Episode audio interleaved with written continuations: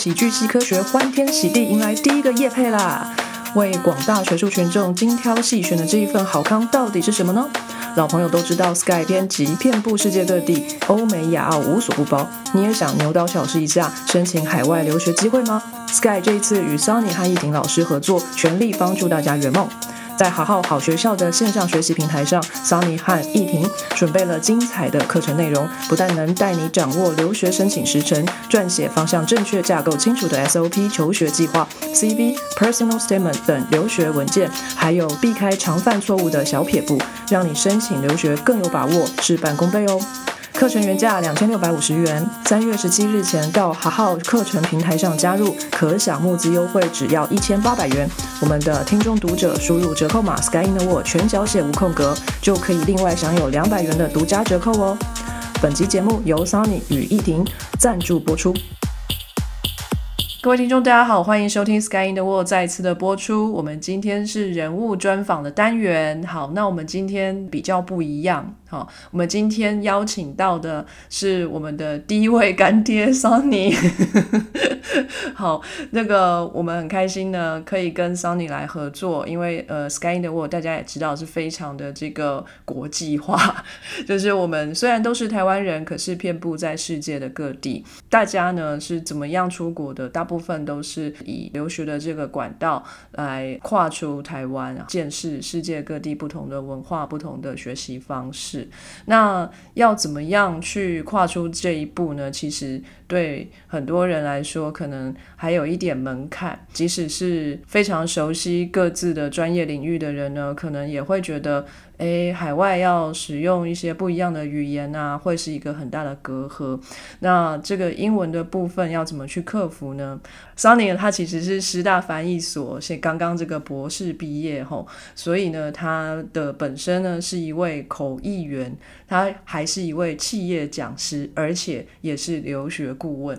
结合这三个角色在一身，他可以给我们一些指点啊，怎么去申请留学，呃，怎么开始。这个留学的历程，然后请他自我介绍一下。Hello，Wallace，你好。那各位听众朋友，大家好。那我是 Sunny。那刚才好像 Wallace 都帮我介绍的差不多了。我就是有蛮多个角色。那其实我自己对就是语言还有翻译，特别是教学和顾问这方面，我非常喜欢，非常有热忱。因为我觉得就是呃，可以帮助很多台湾同学去达成自己的梦想。可以，不管是出国留学啊，或是升迁啊，或是拿到嗯自己想要的工作，我都觉得非常有成就感。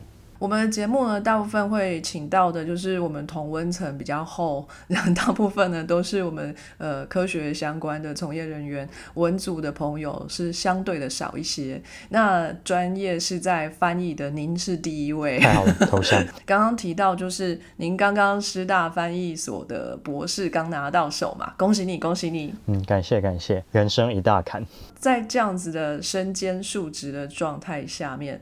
可以跟我们说一下您现在目前每天的生活是什么吗？因为我就是个工作狂，大部分的时间应该都在工作。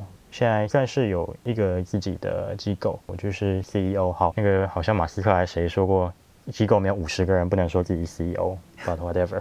嗯，我就是主理所有的啊顾问啊，然后还有教材、本专社群等等的，还有跟同学互动。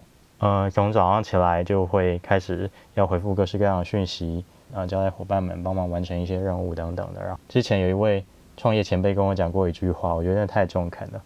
你以为创业可以自由上下班吗？没有，事实是你永远不会下班。好，大概这个就可以概括我的生活这样子。哇，那要很有责任感才能这样子啊！像我的话，就大部分的时间可能会拿去玩乐。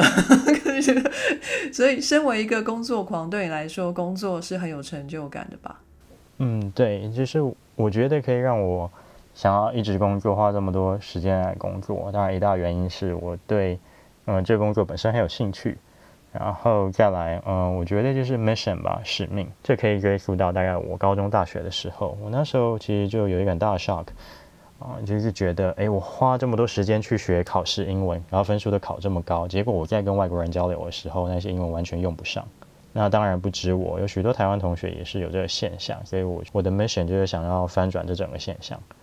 让台湾同学不要花冤枉的时间跟金钱，呃，去学一些不是那么实用的英文。对，所以我一直在做这件事情。好，那从留学顾问的这部分开始说好了。一般来说，您会怎么样去帮助一位想要留学的同学呢？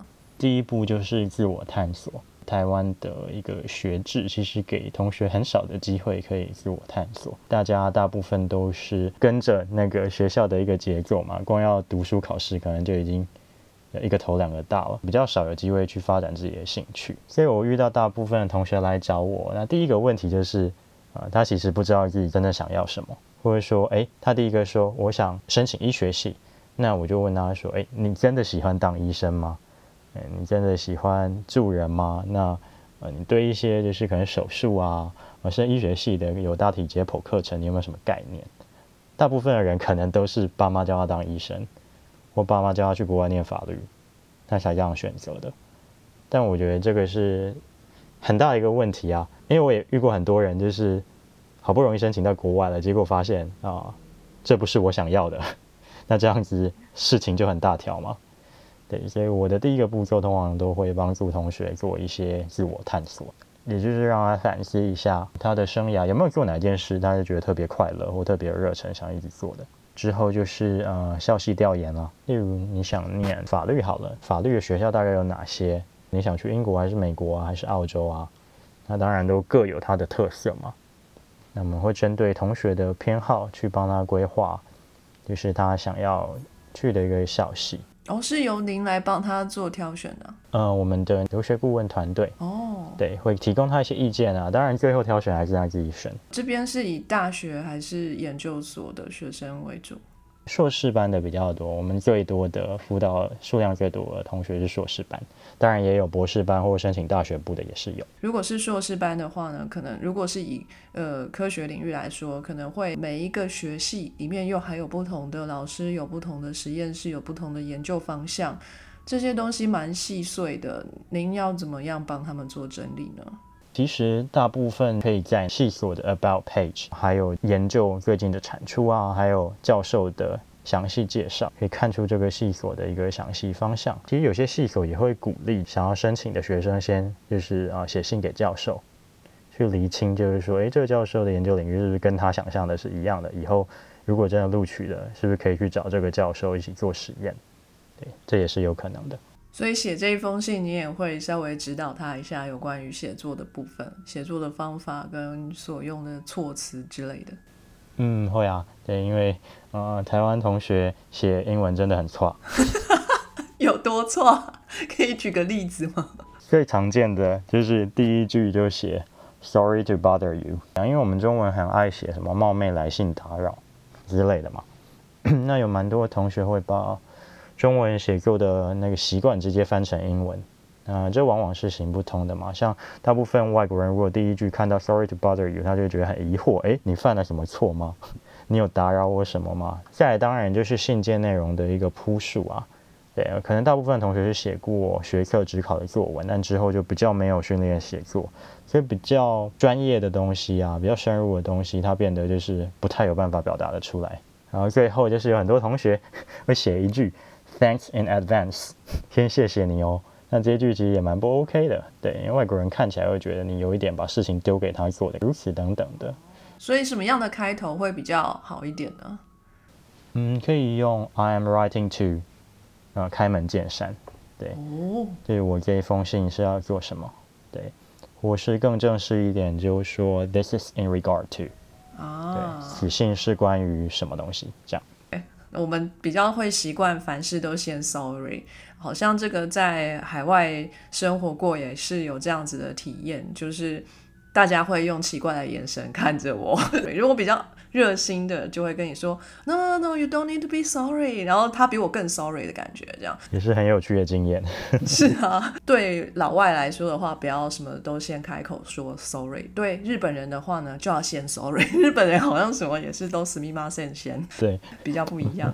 嗯，接下来确定了要申请哪一些科系，对哦，再来就是大家会选六到十间啊的一个学校，对，因为其实投学校这种东西啊，其实非常的不一定，有时候真的不是你优不优秀的一个问题，是每一年的 admission committee 都不一样嘛？可能这个教授他就喜欢这个风格，那个教授就不喜欢，因为很多时候是运气。对，所以都会建议同学，既然要申请，就多投几间，至少六间这样子。那接下来就是大魔王啦，就是要开始准备各种留学文件了。这个会决定你五十 percent 以上的录取成不成功啊。常见的类别包括就是 SOP（Statement of Purpose），就是求学计划；还有 Personal Statement，比较像自传一点，个人叙述。对，然后还有一份 CV，然后。哦，有些学校会有那个 essay questions，出个题目给你写，或是要你交 writing sample 小论文，对，通常是这些的类别，然后通常这些就可以弄很久了。这样子从头到真的投出去，然后等候回应，这样子，呃，大概会花多少时间啊？包括自我探索这，就是从 beginning。大概是半年左右的一个期程吧，就是 submit 出去，等到 offer，大概要花多少时间？不一定哎，快的话可能三个月，但是慢的话可能更久。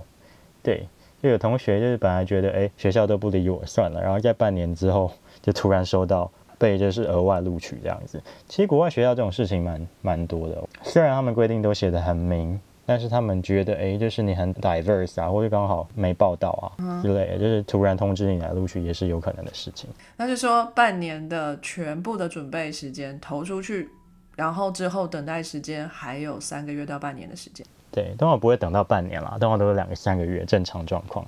哦，那这样子留学顾问是算 case 的吗？怎么感觉有点难赚啊？一个人要辅导这么久？呀，就是说真的，就是会花很多的时间在同学身上啊。其实我们是保持着一个提升台湾能见度的一个想法跟一个使命，因为只要有越多台湾的同学可以顺利出国，那我们在就是名校的系所，我们就会 have a say 嘛，就是可以表达自己的意见嘛。其实，呃，很多校系现在都还没有台湾人。对啊，所以我觉得虽然顾问工作其实真的花很大的心力，其实老实说也蛮累的，但其实我们到现在为止，OK，我做了大概也有七八年的时间，我们的团队送了超过七百个同学出国，真的有有效的去提升，就是啊台湾的研究生一一展长才，然后在国外贡献研究。让大家看见台湾的研究能力很强的一个效果，这样。那你没有遇过中间就放弃的？极少数，但他不是放弃，他直接消失，不知道发生什么事。可以这样的，还没付钱呢。嗯，会先收定金了，对。哦，好。就突然就消失了，就烂也找不到，脸书也找不到，然后 email 也找不到，极少数。因为我们的顾问团队都非常有耐心与爱心，对。对啊，大部分同学都撑到最后了，也大部分同学其实都有学校可以念这样。Sonny 的声音听起来就很 soothing，这样哦，很有耐心的感觉，慢慢的，然后很沉稳的感觉。他来辅导就会心情变很好，就可以坐下来好好把文章写完这样。真的吗？谢谢谢谢。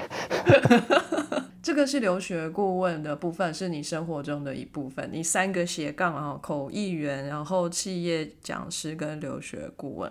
那企业讲师的部分呢？嗯，这个也是一个蛮有趣，我也非常 enjoy 的一个角色。我们先这样讲好了，就是呃，企业需要的英文其实又跟我们在学校学的英文又非常的不一样。对我刚刚稍微提过嘛。那我的角色其实就是让台湾同学可以从一些学校那种考试英文啊、学术英文去接轨到国际战场上面。会使用到的英文，呃，我觉得很重要的是两个字“情境”这两个字。我觉得我们以前学的英文是没有情境的。那其实，在企业的训练里面，我加入非常多的情境。例如，我甚至会说：“哎，如果今天你这段话啊，不是要跟美国人讲，你要跟英国人讲，那你怎么去调整你的讲法？”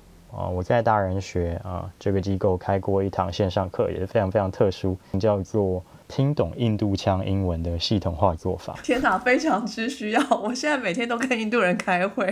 哦，真的。我至少三分之一听不懂，而且他们讲超快的，跟子弹一样。嗯，对。当初会有这一堂课，是因为他有太多企业跟我说：“哎，我们的员工就是每次跟印度同事沟通都崩溃。”那就是 Sunny，你有没有办法用你的研究能力，还有你的教学经验，帮我们做一堂，让他们能听懂印度人的英文的课？花了。一年多的时间研发吧，对，后来做出来，那也解决了，真的解决了很多企业的问题，这样。哇塞，这也会不会太厉害了？就是包括在这个翻译所的这个教育里面嘛，就是听懂印度人的英文，可以算是一部分诶，因为口译其实有一个或很重要环节就是 listening and comprehension 嘛。对，因为我们的客户你不知道他是哪一国来的，就是你各种国家客户可能都有。那你不能就是因为你的客户是印度人，你就放弃说，呃，我今天就是不舒服。去听懂不同腔调，当然也是我们训练的一部分。至于去分析，然后制作课程的话，嗯嗯，有一小部分是呃翻译所有翻译教学的部分，那里面的一些想法其实有帮助到我，但更多其实是我教学了很久，我那个呃大二的时候就开始接很多家教。对，还有补习班这样，我教学了很久，然后啊，去训练的一种能力，就是找学生的痛点，然后针对痛点去编辑课程这样。所以这是企业讲师的部分，但不过我以为企业讲师是要教导一下。这个在企业里头的员工怎么样努力工作啊？怎么样同心一致的呃为公司争取更好的这个利润什么之类的？原来是要解决这个员工们的这个非常棘手的英文问题。因为我是企业英文讲师啊，那如果是管理顾问的话，那就比较像是做刚才的那些就是工作。对，嗯，我的 title 都是呃语言训练讲师，所以我还是负责就是呃语文沟通的部分这样。原来如此，OK，然后再来还有一个就是口译员。那口译员呢，我们大家都比较熟悉吧？就是在比如说一些比较正式的场合，比如说我们的总统要接见外宾啊，或者什么的时候，嗯，会身边带着一个很厉害的口译员。你也是这样子的一个口译员吗？你有参加过什么样厉害的场合吗？嗯嗯，我有在那个二零一七年的台北市大运。嗯，就是有翻译过，然后也有在呃总统府主办的那个全球热爱生命奖章颁给一些为人生奋斗的各国的一些杰出人士这样子。那我有担任那个颁奖典礼的一个翻译，对哦，然后在那场翻译上，我有跟前总统马先生握到手，然后我现在还很健康。Good for you。希望您长命百岁。好，那我知道另外一位口译员呢，就是非常知名的 podcaster Kelly，right？你们你们会互相认识吗？口译员这个圈子大不大？凯莉是好朋友的学姐，嗯，我跟她就是 person 也是不认识，但久仰大名这样子。所以你们工作上可能比较不太会 overlap，因为口译员通常只请一两位吧，不会是一整群这样。对啊，对啊，通常都是一位或两位这样子。嗯，那所以这一次在好号上面的课程是留学顾问这一个部分的延伸吗？嗯，这个比较有趣一点。其实我们在长期顾问的经验中发现，哎，有一些台湾同学问题是不断出现的，是一直重复的。那所以就是说，哎，那我们团队是不是也可以想一个办法，想一个 solution 来呃减少彼此的一个时间的花费？我们不用一直重复讲说，哎，这个问题就是不要怎样，不要怎样。一些同学啊，也是可以先避免这个地雷。对，所以我们后来就觉得，哎，那线上课程是一个很不错的一个 solution。我们就把这些经验啊，然后这些就是常见的问题，就整理成这个线上课程。跟我合作的讲师是我们长期就是合作的外部伙伴，一位很资深的顾问，对，是连怡婷老师这样。所以这就是先去爬文的意思。如果你要更多的帮助的话，就到这个留学顾问这边来。去之前呢，可以先看一下这个课程，这样。说不定有一些同学他这样厉害啊，写作业很 OK，他其实看这个课程，他其实就很够啊，他就可以自己处理这整个 process。对，因为我们里面就是从嗯自我探索。要把文件投出去，跟投出去之后要干嘛，我们都整理出来了。投出去之后还要干嘛？收到录取信要记得回复缴定金啊，不然就就会被取消。说的也是非常重要，非常重要。那你说申请硕士的学生比较多嘛？那到要申请硕士的这个层级的话，呃，英文的表达。要到什么样的程度啊？那如果是业界呢？如果要在业界混得好，英文程度要好到什么程度呢？这样，对，这是很有趣的问题。我们先讲留学好了。我常会跟同学讲说，就是录取只是一切的开始。对，Wallace 也是在国外就是拿学位的嘛，对不对？所以应该也很有感。硕硕士班开始就一大堆 paper 要写嘛。然后一大堆讨论，一大堆上台报告。所以我觉得至少要练到就是自己可以完成一个完整的 paper 写作方面，呃，用字不用太漂亮，但文法就尽量不要有错，是可以让教授看得懂的，先有精准，这个是一个基本的要求。那我觉得在说方面一样要让别人听懂，我们不求就是发音漂亮，然后很流利，但是要让下面的人就是啊知道你在讲什么，然后让教授可以提问。比较笼统的讲，大概是这样的一个 level。如果是在企业的话，我觉得就要看你的 position。如果你的位置就是没有那么常接触外国人，那我觉得其实一般沟通，职场上沟通，诶，哪个文件 deadline 什么时候啊？然后就是先做什么，后做什么。那这边希望跟同事做什么修改或确认，这个会讲其实就 OK 了。但如果你的角色是要常常上台做 presentation，或甚至你是国际部的人，对，会常要接待外宾，那当然就不止如此。我觉得除了要讲的流利之外，呃，很大一块我要做企业训练是文化敏感度。随便举几个例子，像西方人很注重个人空间嘛，有时候如果你太热心的去建议他做什么，他就有点不高兴，觉得你在逼他，在推他，对不对？有时候我们的热情或者是热心，他们可能就是不买单。他们的地雷不太一样，对对，或者说跟亚洲人 negotiate，还有跟美国人 negotiate，你采取的一个策略就完全不一样。哦，你也会教要怎么样去 bargain 或是 negotiate 讨价还价，这个你也会教大家这个。会啊会啊，我想说你这么老实，你也会讨价还价吗？公私分明嘛，对。对啊，就是要在业界生存，还是必须有一些这样的能力。好，不管是要申请留学，或者是在企业里面呢，要站得住脚，你都辅导过不少的人嘛。在这样子的一份角色里面呢，你发现台湾人学英文的最大的这个毛病在哪里啊？我觉得最大的一个问题，可能就是凡事我都要标准答案。哦，对，这个非常的有感。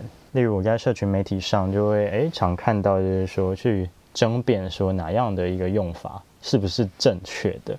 但我觉得其实你只要把眼界放广，其实其其实没有所谓标准或正确的用法。例如我们我们小时候常学的 Thank you, You're welcome，对不对？我在美国西岸待了就是一年多，从来没有一个人跟我说 You're welcome。那他们都怎么回应你啊？最多人回我的是嗯哼。对，这个我也超不习惯的。我在英国的期间，其实去美国旅游过一次，然后那一次的经验就让我觉得美国人超级世界没有礼貌的。我跟他们说 Thank you，他就在那边嗯哼，我就是嗯嗯个屁，就是英国人会说 No no no，it's all right，it's fine，这样之类的，一切都是非常的 polite，然后一定会给你回应。美国那边嗯哼，气死我。嗯，对啊，而且我觉得文化上美国人直接很多，这倒是真的。所以你觉得英国人会怎么回应啊？我听过最多也是你刚刚说那个版本，No, it's all right。我讲话突然直接自动切换成英国腔之类的。Yeah，对对对，因为英国人最喜欢说 all right，那什么事情都 all right。他们互相打招呼，就是见到面就说 Are you all right? I'm all right. You all right? All right? All right？就是一直 all right。我不知道在 all right 什么，就是我刚到英国的时候唯一的感想就是这个。还有两个也是。一直出现，这一个就是 lovely，什么都可以 lovely。对，就是我，我也不知道是不是我待的地方的习惯，或者是整个英国都这样。我最常听到他们做事情，当他遇到挫折的时候，他会说一声，就是表达生气的情绪的话，通常会说 rubbish。我们在台湾学的英文就是说这个垃圾就是叫 trash，对不对？是美式的英文。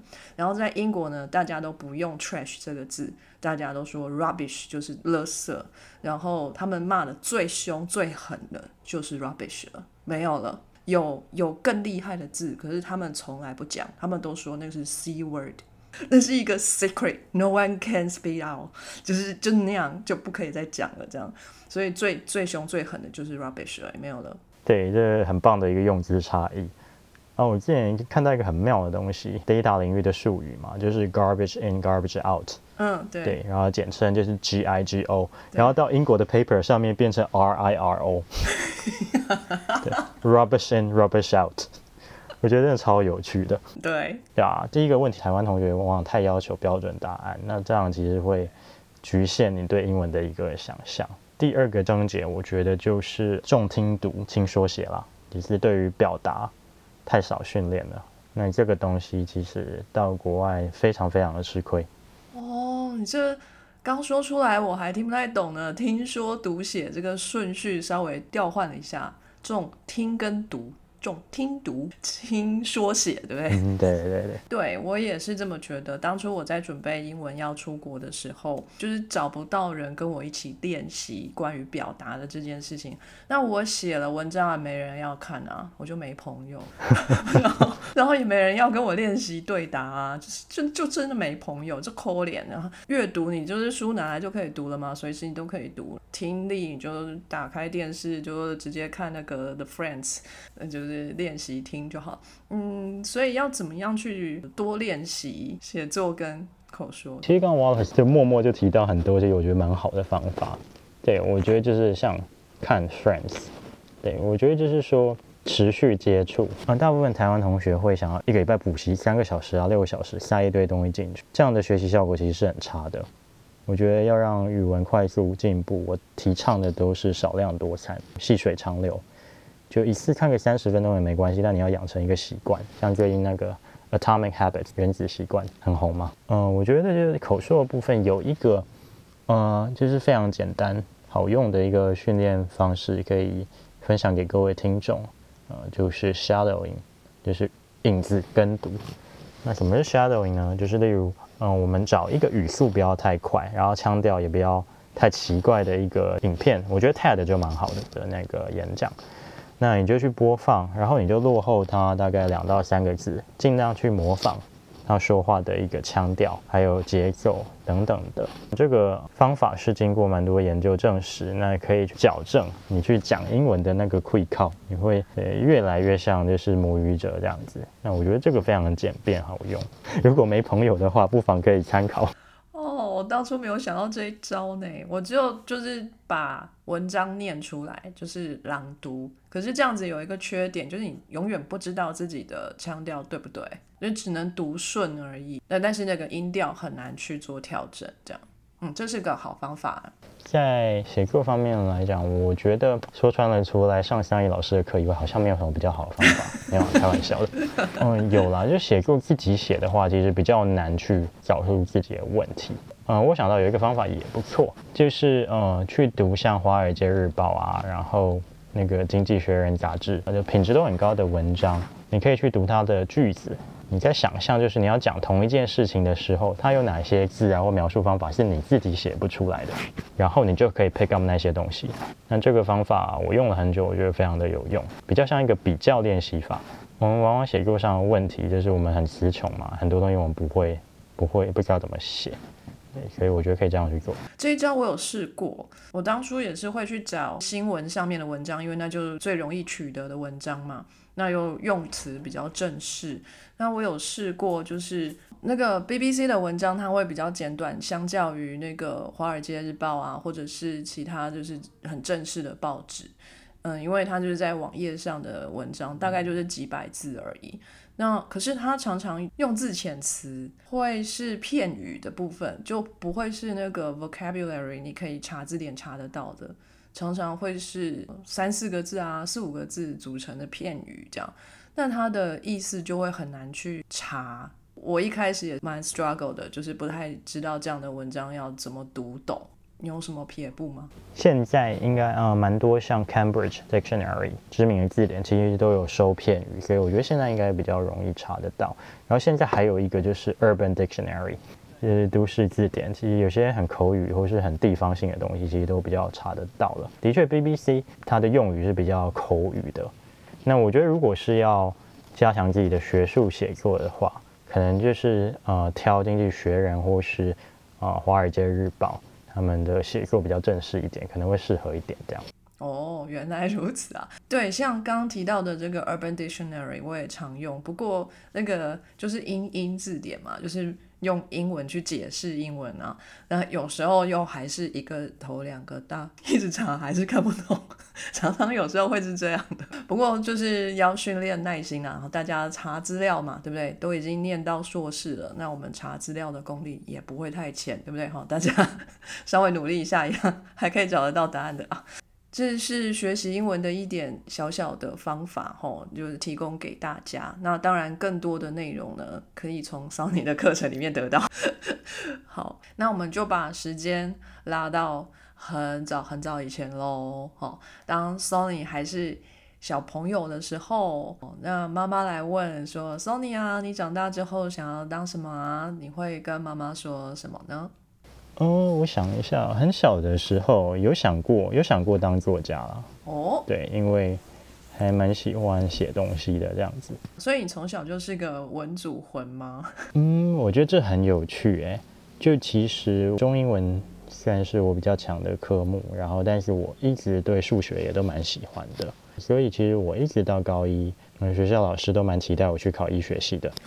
对，因为那时候功课还蛮好的，嗯，然后就有一个非常非常有趣的一个转捩点哦，呃，我的爸妈就是还蛮不典型的台湾父母，对，在老师都很鼓励我考医学系的时候，他们就说啊，不要当医生啦，当医生很累耶，那就是去念外文系好了，就是嗯很开心，因为我妈以前是念外文系的，这样。不知道为什么我平常都想很多，所以也没想很多，就说哦好像也不错耶，然后我就转到就是文组去了，啊，后来就念了台大外文。那进到台大外文系里头，有觉得开心吗？还是你有觉得还是去念一下医学系比较好？因为我们好像访问过不少，就是当年台大的学生，都跟我们说，他们在台大里面念着一个系，可是都会去修其他系所的课程，因为他们想多看看不一样的，或者是呃，他们当初。呃，本来想要考其他系所，但是到了这个系所，所以他们会去那个他们理想中的系所那边修课。不晓得 Sony 在台大这边的外文待的开心吗？还是也是这个心猿意马、三心两意？我上一次我发现好像真的很多我认识的台大的朋友都有这个现象。那我自己呃也也不例外吧。我觉得。嗯，就是当初进台大外文是抱着一个对文学的热忱跟热爱，结果其实进去没多久就发现，哎，其实里面聚焦的是文学研究，可能不是文学欣赏或文学阅读。所以其实一开始大一、大二的很多文学理论课啊，就让我有一点喘不过气，因为他会把文学作品切得很细很细，或是用非常理论或研究的角度去看这个作家或者他写的这一首诗啊或什么，这个跟我想象的好像就。不太一样，对，所以其实真的有一度就是想说，哎，是不是还是去念医学系好像比较好这样子，是有这样的。要到二下的时候，其实真的蛮痛苦的。那时候就是有一门课是哪个世纪的英国文学，我有点忘了，反正他念的东西就真的很理论啊。所以那时候那个三点十分会有一堂下课，我就会下去买小木屋松饼，然后故意买很久，再再进教室这样子，我觉得很幸运啊。那时候就是出来了一个机会，那时候台大就是新开了一个东西叫做中英翻译学程，然后我自己其实一直除了英文以外，我也很喜欢中文，对，所以看到那个学程迫不及待我就去报考了，也很幸运，第一次去申请就申请上了中英翻译学程的口译组，对，所以也开启了我之后另一条路，这样。这个学程是从大二开始吗？我是大三开始修，大三上，然后大二下申请，如果没记错的话。哦，所以这个学程不是属于外文系的。嗯，他什么系的同学都可以修，但是他要考试。那你外文系的当然有优势喽，是这样吗？嗯，可能有一点吧。但这边很有趣的就是，其实很多啊那种知名外商或者说政府的口译员本来都不是外文系的，他可能有他的专业领域，但是他语言语文方面非常有天赋。对我遇过不少这样的一个同才，所以这个是多久的学程啊？一两年吗？差不多，对，大概修个两年可以修完。对，几学分我忘记了，但是需要的学分不少。如果你要拿到结业证书的话，啊，所以最后会拿到结业证书。你会拿到口译员的证书吗？嗯，不会。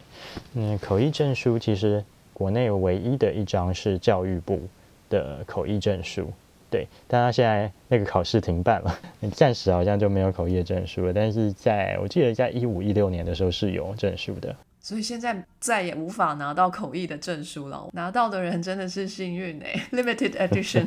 但是就是像师大、台大还有辅大翻译所一直都有联合专业考，那拿到那个证书在业界也是非常的啊，算算是一个实力的代表。那就算是台湾国内比较有公信力的一个证书，这样。你大三的时候加入了这个学程，那这就是在外文系的课程之外，你还要再多念这样的一个学程，那这样就让你这个工作狂的这个灵魂就更加丰富、更加开心了，是吗？嗯，这样一说好像是，我都没注意到，好像工作狂的迹象从那个时候就有一点开始了这样。我好像每个科系都会分一点组别。那外文系有分组吗？那你刚刚提到的这个学程里面，你是口译组的，那还有其他组吗？外文系的话，它没有很明确的分组，但是它的必修里面就是比较像必选修，对，就是像有一个好像十八学分的核心学分，那你可以去选择修很深的文学课，或是语言学课，嗯，或是教学课这样子。你可以自由搭配，然后走你想要的 track，没有明确的分组，大家在选课上也可以自己做选择。对，因为那些课都还蛮难的，所以基本上也是你有兴趣才会去选。就是学成的话，就只分笔译组跟口译组这两个组别。呃，我遇过不少人跟我讲说，啊，你中文跟英文都很好，那你就会翻译啊？我从来没有这种事，因为就是说翻译是中文这个很大的东西跟英文这很大的东西之间的转换，对不对？那我们念的文学，我们可能英文很好。对英文文化理解很 OK，但是你要把它换成中文，那又是另一回事了。这个东西就必须在学程训练这样。加入学程之后，我对于翻译这个东西，做中英文语言的转换，觉得非常有兴趣。而且，嗯，很重要的一点就是翻译是一种沟通嘛，跟助人。对啊，那像我现在在做顾问，也是都在助人嘛。对，所以我就觉得，哎，这个东西很符合我的理想。在翻译所就会有。呃，更多的一个实物训练，可能会让你直接上场，呃，去翻译啊，去口译，那也做了很多不同的文件的笔译。那我觉得第一，我很 enjoy 这个东西；第二，我可以成为一个更专业的译者，把它当做我的专业。所以，呃，我不太清楚呢，就是真的要当一个专业的翻译人员，有什么必须要去注意的吗？专业译者有什么条件？我觉得第一个当然就是就是 accuracy 啊，就是那个准确度，尤其是。技术文件或操作文件，你如果像操作步骤翻错，或者你什么剂量翻错，那很严重诶，你可能会造成对方的危险。对啊，所以我觉得准准确度这个呃是基本要求。准确度以外，第二层我觉得就是文字的通顺度，让别人读起来舒服。那第三层就是说，诶，里面有一些文化的东西，你有没有办法也转换？这个就很困难。我觉得这个不一定一定要要求做到，但如果可以做到的话，那当然是一个加分。这样，哎，这我有点感觉，就是小时候比较穷嘛，那要想看电影的话呢，大概都没有那个钱去到这个电影院去看，常常看那个线上盗版电影。啊，不好意思啊，以前的就违法行为，小朋友不要学啊。现在没有了，现在墙边都有有花钱去看哈。那是小时候，那因为这个盗版的东西呢，大部分都出现在。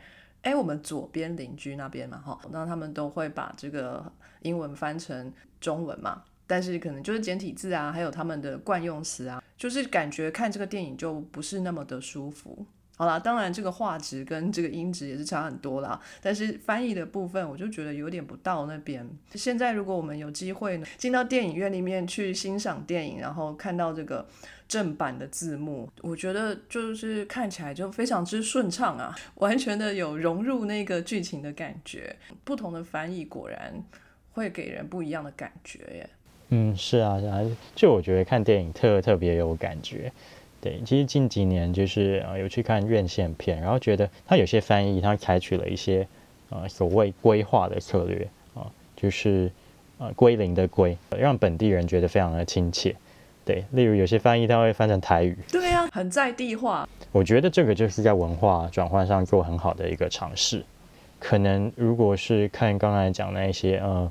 嗯，左边邻居的翻译，可能就我们可以得知它的意思，但电影里面的一些感觉啊，或是文化，可能我们没办法那么深刻体会，那就会觉得就是少了一大块。嗯，翻译不止在电影啊，还在小说啊，甚至在其他不同的文本，我觉得都是有非常重要的角色。就是我们的文章，嗯，经常被诟病的一件事情是，我们的人民翻译很叽歪。就是我都是故意的啦，这其实是我想要创造的一个文章的特色。就是比如说 George 嘛，就是乔治，就不会写那个那个桥那个字，我大概就会翻成到处瞧瞧，到处看看这个桥。然后痣呢，就是手上长了一颗痣，那个痣，我觉得这是一个动词跟一个名词呢，它本身拼起来是一有一个意义的词汇，就是有点玩弄这样子的一个文字。呃，不晓得您对这样子的翻译的看法如何？其实我觉得乱翻有时候也有它的功能，例如你是要博君一看，让大家觉得有趣，那也是也有可能就是使用到乱翻这个技能，这个。呃，有一个词汇叫 transcreation，就是创意，就是创造的创。哎呦，好适合我。对啊，这个好像也还蛮常用在一些社群的发文或者一些粉砖的发文上，会用这样的一个方法。那我觉得这个可以就是回归到那个翻译研究所博士班学的一个东西，叫做目的论啊。近几十年翻译很讲目的论，就是你先厘清你这个翻译的目的是哪里。那如果是娱乐大家，那我觉得这样翻没什么错误啊。但如果你的目的是要很精准，那我觉得这样翻可能就可以。所以我自己觉得就是要看你翻译的目的在哪里啊。哦，太好了，我们让这个翻译所毕业的博士为我们找出了立论基础哈，我们今后还可以继续这样翻译人名。谢谢。因为像像我自己对吧，我研究翻译这么久，我对翻译的看法其实是很 open 的。我很不喜欢讲这个翻译是好或不好，对或错。对，我觉得只要你有你的考量，你讲得通，我觉得都是 OK 的翻译。这样好，那就是在这边大学修了一个翻译的学程，然后你就对翻译哎突然变得很有兴趣了。那你这边就决定继续钻研翻译这边，所以继续念了硕士吗？对啊，就如刚才所说的，就是想要更精进实务上的一个经验，这样子。师大翻译所硕士班非常非常的特别。重心比较不在研究，它其实大部分的课都在教你怎么翻译。我们的翻译还会被老师直接投影到投影荧幕上面，然后全班来公审这样。老师会把你的作业放出来，然后就说：“哎，大家觉得怎么样？”对，所以真的是一个很实务的一个 program。那硕士班分两组，第一组叫口笔译组，就是有口译有笔译。那第二组是会议口译组，就是只有口译。选会议口译组的同学，他们可能就是目标非常明确，那之后就是要。在国际会议上面翻译，对，但口笔译组的同学可能就是，哎，我也想做一些笔译，我对文字的翻译也蛮有兴趣的，所以才这样分这两组。所以你的笔译作品会被拿出来公审，但是口译没办法了吧？还是口译也会被录音下来然后公审？这个很有趣，哎，对，大部分的状况真的比较像 Wallace 讲的这样子，就是口译比较是。船过水无痕，除非你真的翻得特好或特烂，不然基本上不太会被公审。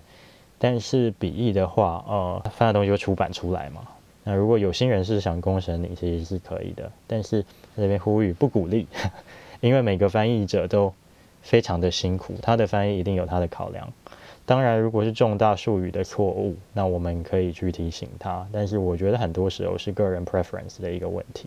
哦，师大翻译所是台湾的第二所翻译所啊，第一所是辅大，历史最悠久的是辅大，然后但是没几年就是轮到师大。那师大翻译所到今年，嗯，没记错的话，应该二十三、二十四年的历史了吧，也是蛮久了。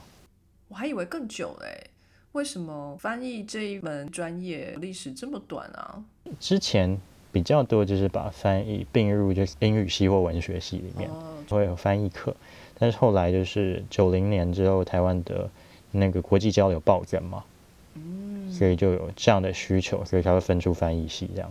那你在翻译的时候，你可以挑选作品吗？就是我常常看到，呃，比如说常常翻译村上春树小说的那一位赖小姐，就是她 always 她翻译。就是你在翻译界如果做出名声来了，你会不会也被限制住领域了呢？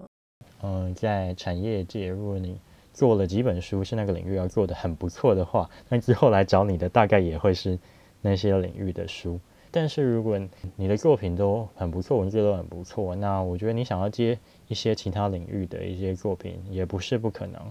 然后像我自己翻译的译作，就横跨非常多的领域。嗯，对，就是呃从历史啊到哲学啊，其实我也翻译了一些就是呃比较偏理工的一些东西，其实也都有这样子。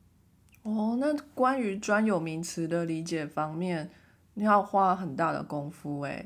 如果是名词本身的查询，现在我们有那个国家教育研究院双语词书资讯网，那其实很好用，它可以查到很多的术语。通常翻这种东西，可能我们就要去查 Wikipedia，或者是查很多相关的背景资料。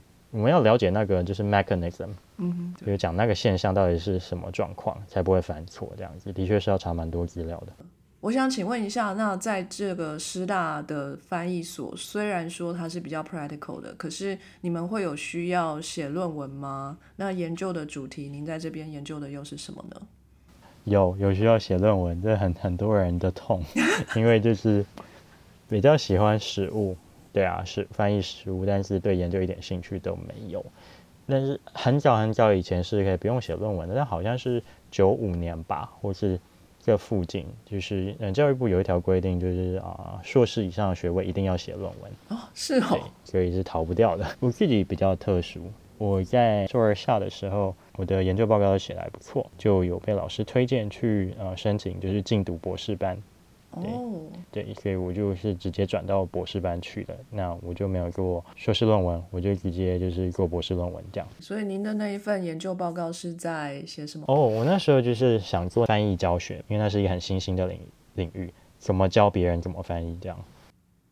怎么教别人怎么翻译？不就你现在老师在做的事情吗？对啊，但是那时候就是我还没有这么多的经验，所以我觉得可以研究。所以就研究不同的翻译教学方式嘛。对对对，然后呃哪一种就学生吸收会最好？翻译的教学方式有哪些？翻译教学非常新，所以你一定会用一些语言教学的技巧，甚至是一些其他的理论带同学啊、就是怎么翻译。那上课就是要做多少练习啊？练习 feedback 你要怎么给？你是要就是直接划掉叫他重翻，还要给给他什么指引啊？对，还是说直接帮他改？对，这些其实都会影响教学的成效。哦，原来如此。那你怎么评估教学的成效啊？呃，要就是把同学的那个翻译的作业做编码嘛，这句我们把它量化，那让翻到底是算一百 percent 还是九十 percent，然后还可以切分嘛，它的文法，哎，它的意义准确度，嗯，对，哦，听起来就是一份还蛮庞大的 这个论文诶。OK，好，那所以你就直接进入了博士班的学程。那这边你有要选指导老师吗？嗯，我们通常就是到博二、博三的时候才，呃，才会选指导老师，前面就是会先修，呃，三十学分超级硬的必修课程，这样。啊是哦，即即使是硕士班直升的，也要修那三十学分啊。硕士班直升可以就是抵免一些，还是要修个大概二十几这样。像是有笔译理论，它就是用比较形而上的一个角度去看翻译，还有文化的转换。然后还有一门我非常喜欢叫比较修辞学，它其实就是比较中文跟英文，啊、就是如何去描述某一个现象，他们背后的思维的差异。嗯哼，对。然后也会比较文言中文跟文言的英文，我觉得这这一门我就非常喜欢。文言的英文是说莎士比亚那个吗？十四行诗那个什么的？对，类似。对哦，可以谈谈您的博士论文吗？我博士论文我做的也是一个很 groundbreaking 的 topic 啦，就比较少人做过。我是结合了台湾文学，还有翻译，然后还有 heterogeneous language 异质性语言，我把这三块拉在一起，这样子。对啊，那什么是异质性语言？很有趣哦，就是说台湾的小说，它里面用的中文其实不是像中国文学作品里面的那些中文，比较像啊、就是普通话或者就是 standard Mandarin。对我们就是台湾的那个小说里面书写，可能有掺很多台语嘛、客家话，甚至原住民语，它有它的就是 heterogeneity，然后它的就是异质性这样子。那我就是研究台湾文学里面这个 heterogeneity，它翻成英文的时候会产生怎样的变化？嗯、用学术的词汇去讲，就是 the Sinophone variant of standard Mandarin。对，所谓 Sinophone 就是不是 Mainland China，就是外面的那些。好，因为我以为那个台湾文学是用台语写的。对，当然用台语写的台语书写也是一块，但我嗯做的是还是用就是呃 Mandarin 去书书写，但是用有台湾特色、地方特色的 Mandarin 这样。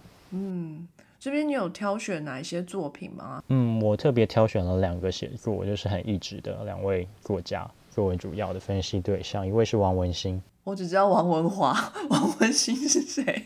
嗯，王文兴是对啊一个就是大前辈，对，他是台大湾出生的。然后另一位是武鹤，跳舞的舞，鹤鸟的鹤，是他算是下一辈，但他写的东西就是语言非常的特殊，然后那个他风格也非常的博杂，这样子。来去借他们的书来看看，很有趣的感觉。那是真的蛮有趣的，对。会看不懂吗？里面会有很多奇奇怪怪的语言吗？一开始可能会，对，因为觉得可能真的很怪，他们的语言真的跟就是一般的 Mandarin 真的很不一样。一开始都不太习惯，但我觉得看久了，就会熟悉他们的节奏，就会比较习惯。你有见过他们吗？嗯，我有访谈，就是武赫，然后王文兴的话，因为之前访谈资料已经非常非常多，因为他是大佬级、元老级的，所以我就直接是使用那些访谈资料。对啊，我就没有再去访谈他这样子，因为真的很多篇这样。哦，原来是我有眼不识泰山，就是孤陋寡闻。这一路在博士学程这边有没有遇到什么样的困难？其实蛮多的啊，博士的东西真的很理论嘛，那有时候跟实物真的是没有什么关系。像我在修那个博士一年级在修比例理论研究的时候，我就觉得每次跟老师讨论这些东西啊，我都觉得我桌子快浮起来了。就觉得我们讨论的东西，就是跟我每天的呃，就是生活作息一点关系都没有，也跟我喜欢念文学作品也是一点关系都没有。就真的是形而上的一些辩论。例例如，什么叫做 What is the relevant translation？什么是一个跟原文相关的好翻译？可能可三个小时都要辩这一个，真的很抽象啊。对，所以其实我念到博二的时候，我就是觉得我好像不是很适合走纯学术的路，而且。呃，其实当时我已经就是在很多企业担任就是企业训练讲师了。哦，没错，那时候就会有一个怀疑。当然，就是上课的时候去讨论到一些语文文化相关的点，我还是觉得很有趣。但我觉得可能这不是我最大的热情所在。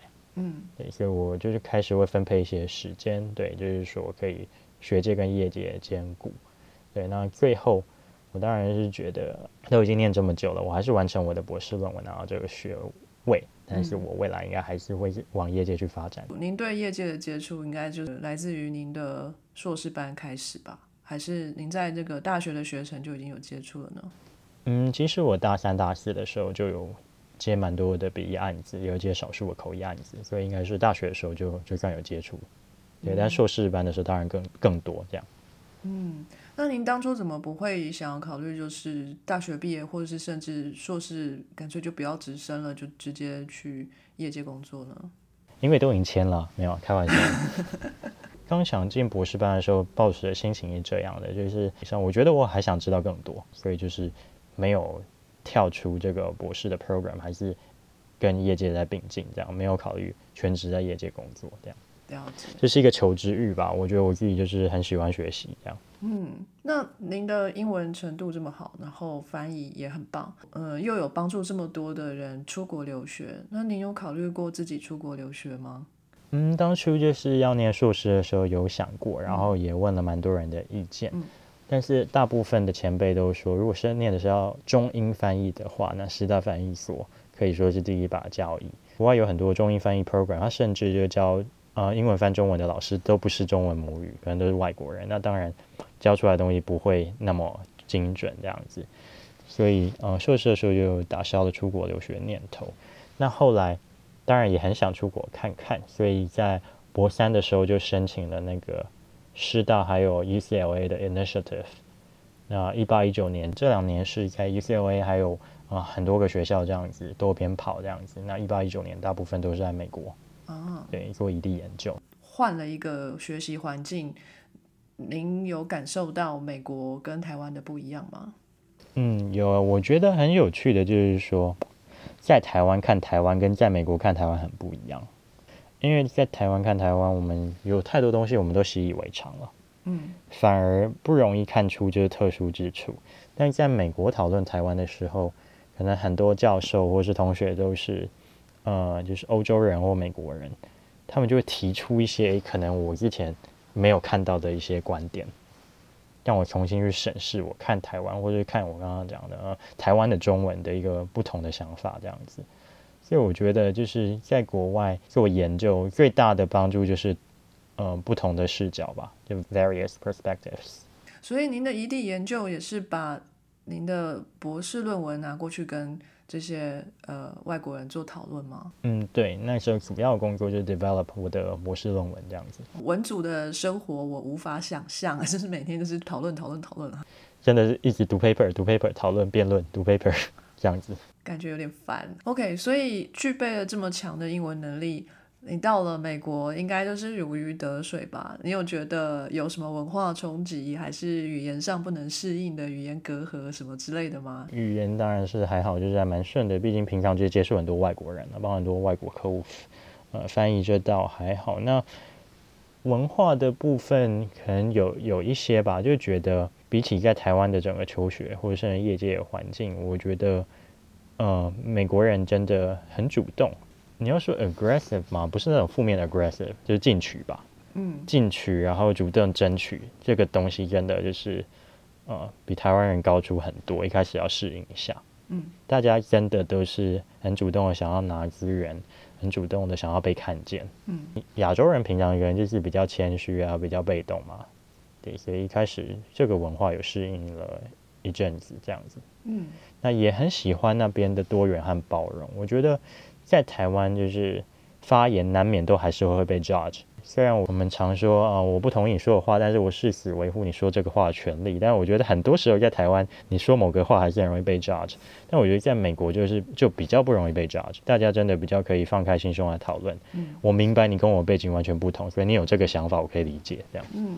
我也是有这种感觉，我也不知道是不是他们口头禅，就是他们都会先说哦，我我懂你的意思这样子，或者说哦，我也是感同身受干嘛的，然后之后再发表他的意见，这样就是会先摸摸你的头，如如果他有不一样的意见，他就等一下就会赏你巴掌。